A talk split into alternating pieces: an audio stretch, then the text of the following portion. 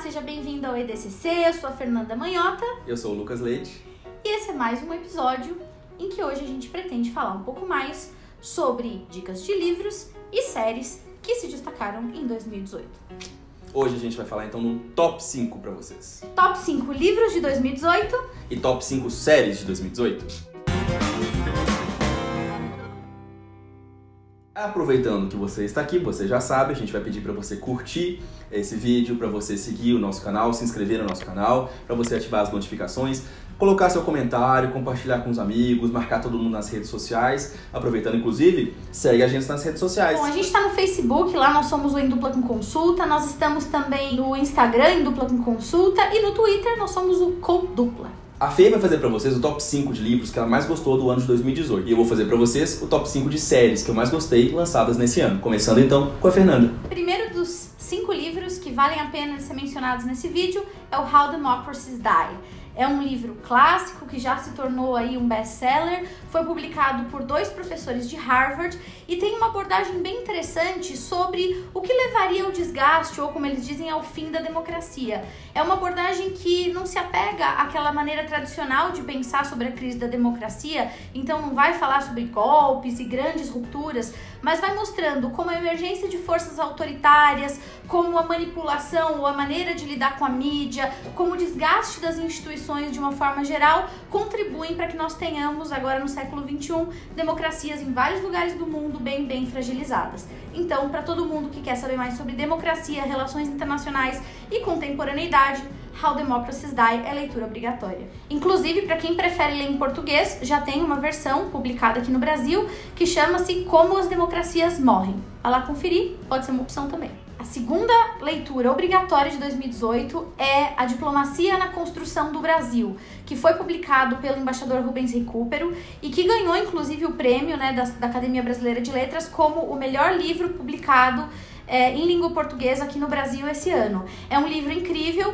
em que o embaixador Recupero conta, até em parte da sua própria experiência pessoal, um pouco de como se deu a construção do Brasil ao longo né, da sua história, passando por todos os momentos mais relevantes, por todos os marcos mais importantes, e mistura, vai misturando história da política com história da economia, com diplomacia, política externa. Então, uma leitura obrigatória para quem quer entender melhor o Brasil, as escolhas internacionais do Brasil e as grandes tradições que dão sentido né, à política externa do nosso país. A terceira dica de hoje vai é, no sentido fazer jus aqui a um autor que tem ganhado bastante repercussão, que é o Yuval Harari, e que publicou um livro recentemente bem legal que é sobre as 21 lições para o século 21. Ele que já falou muito né, sobre o impacto da tecnologia na vida contemporânea, já discutiu um pouco sobre projeção de futuro e tudo mais. Nesse livro, ele retoma um pouco de alguns debates da sociologia contemporânea, a ideia de liquidez né, do Bauman e de outros autores que falam sobre a vida em rede, para problematizar como nós hoje vivemos, nos relacionamos em sociedade, quais são os dilemas, como a tecnologia nos afeta, como as redes sociais nos afetam, como em geral é, essas novas né, características da vida contemporânea cria em, em nós seres pós-modernos uma série de novas angústias. Então, Harari é leitura obrigatória também para quem está interessado em sociologia moderna. Bom, o quarto livro de hoje é uma homenagem a um pensador brasileiro que já publicou vários livros, inclusive na área que a gente estuda de Estados Unidos, e que em 2018 é, contribuiu com uma obra muito sensível, chama o Dilema do Porco Espinho, o professor Leandro Carnal. Nesse livro, Dilema do Porco Espinho, ele fala um pouco sobre o que é viver na solidão.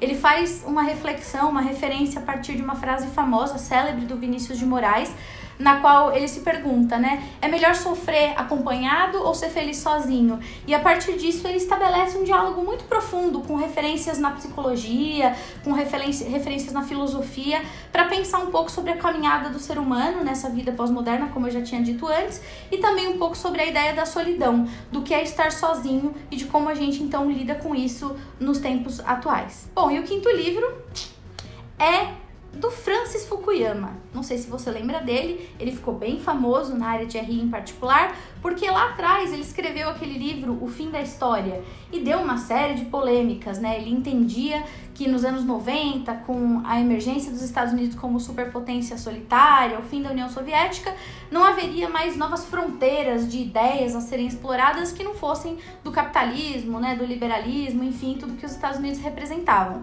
Um bando de gente alegou que ele estava errado. A prova máxima é que a gente agora está passando por uma série de conformações que não estavam previstas naquela obra.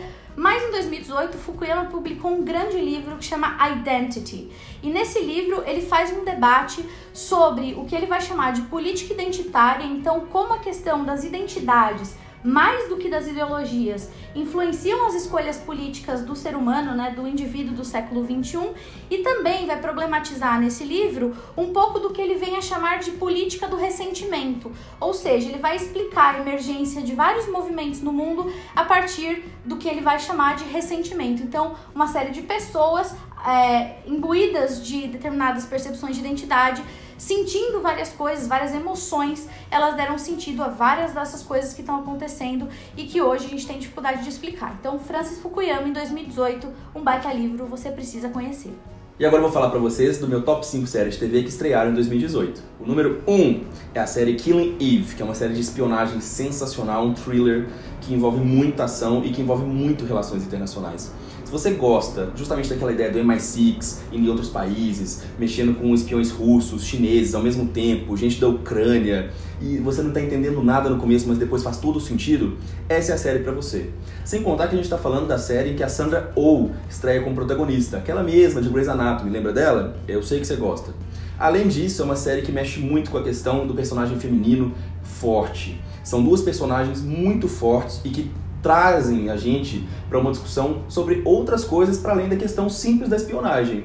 Eu tenho certeza que vocês vão gostar. Killing Eve estreou pela BBC America, mas aqui no Brasil a Globo Play já sacou que é uma série muito legal e colocou à disposição para os seus assinantes. Fica a dica. Globo patrocina a gente também, ó. A segunda série que eu vou sugerir para vocês é O Mundo Sombrio de Sabrina, que é um remake daquela série da feiticeirinha da Sabrina lá de trás, só que agora ela tá muito mais sombria, tá muito mais interessante para quem gosta de terror, por exemplo, como é o meu caso tá mais ligado a questões sobrenaturais, a bruxaria de fato, rola muito mais sangue, a Fernanda aparentemente gosta dessas coisas.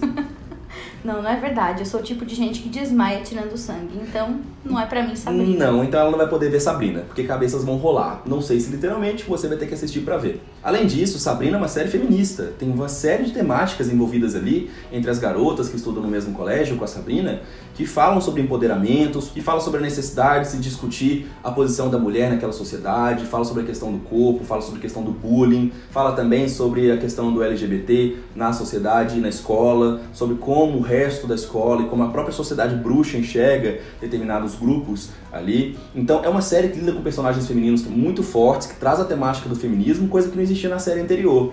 Brincando um pouco com isso tudo, fica imaginando, é uma série de bruxaria, de sobrenatural, de terror com feminismo. Tem coisa melhor? Para mim não tem. Minha terceira sugestão para vocês é a série Super Drags que na verdade é uma animação que foi feita totalmente no Brasil, além de ter sido produzida pela Netflix. É uma pequena animação, na verdade, é aquela coisa rápida de 20, 30 minutos, mas que brinca muito com a questão do pajubá, aquela língua específica da população LGBT, que as drags gostam muito de usar, a população trans, que os gays também gostam muito. Bicho, a senhora é destruidora mesmo, viu, viado? Portanto, a gente já pode afirmar categoricamente que não é uma série recomendada para menores de 18 anos. Logo, se você tem mais de 18 anos, pode assistir à vontade, porque tem muito palavrão, tem muita brincadeira, tem algumas conotações que não são adequadas para menores de idade. O mais legal dessa série é que ela é dublada por drags famosas do Brasil, como por exemplo Silvete Montilla e a Pablo Vittar. Sim, nós estamos falando da rainha Pablo Vittar. Ela faz parte, ela inclusive gravou a música tema da série e é divertidíssima. Fica a dica para você então que gosta de animação e que quer assistir uma coisa feita no próprio Brasil.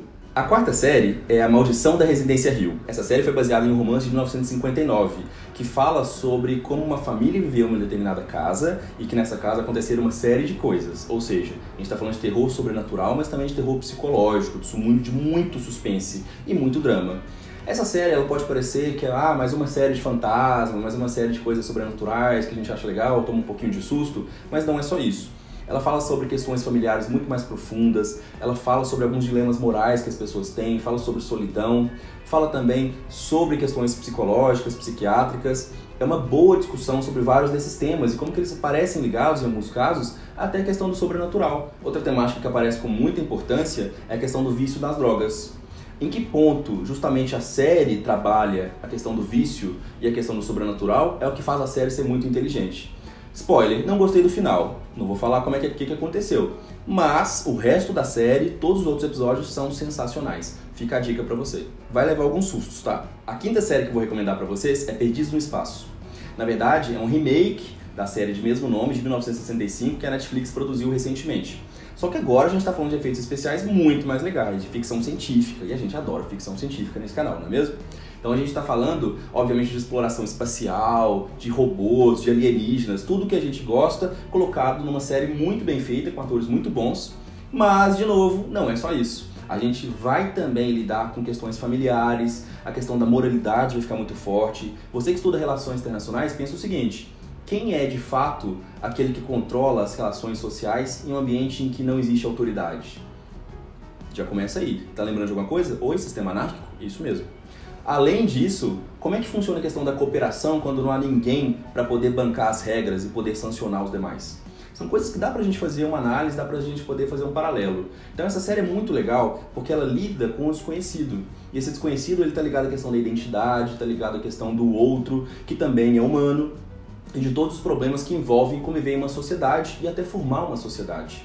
Outro ponto interessante é que essa série, agora dessa vez, ela parte de um pressuposto do meio ambiente, ou seja, ela parte da ideia de que o meio ambiente na Terra foi totalmente deixado de lado. São todos os problemas que nós conhecemos, que é aquecimento global, poluição e tudo isso acarretou, na verdade, a necessidade da exploração espacial. A gente espera que não chegue nesse ponto, mas a série mostra pra gente o que pode acontecer se nós não cuidarmos um pouco mais do nosso planeta. Bom, pessoal, esperamos que vocês tenham gostado do nosso vídeo, que vocês procurem saber mais sobre esses livros e também sobre essas séries, interajam com a gente, mandem os comentários aqui se você já leu, gostou, não gostou, enfim, conte pra gente. Não esqueça de nos seguir aqui no canal, de seguir nas redes sociais. Até a próxima. Lembrando também da nossa hashtag EDCC Responde, se você quer que a gente, por acaso, fale sobre algum assunto. Não esquece de usar a hashtag. Até a próxima, muito obrigada e tchau. Tchau, tchau. Quarta série que eu vou indicar também é de terror. É, eu gosto muito de séries de terror, vocês podem perceber isso. Não dá pra ser perfeito, né, gente? Tem que gostar dessas coisas, tá vendo, né? Fica aí, ó, gostando de série de, de terror, que mata a gente. Não, ninguém morreu. É, tipo isso. Depois Psicose. consegue- Depois nunca mais consegue tomar banho no box com aquela cortina. É um drama isso Eu depois. consigo dormir tranquilamente depois de assistir todas essas séries, nunca tive Eu não. problema. Eu tenho que dormir com ele. Tudo bem. Que é baseada numa série homônima de mesmo nome. A Você... gente trabalhava com pleonasmo, lembra? É, Já, já, já divertemos isso antes. Com certeza. Continuamos trabalhando com pleonasmo já. Conta.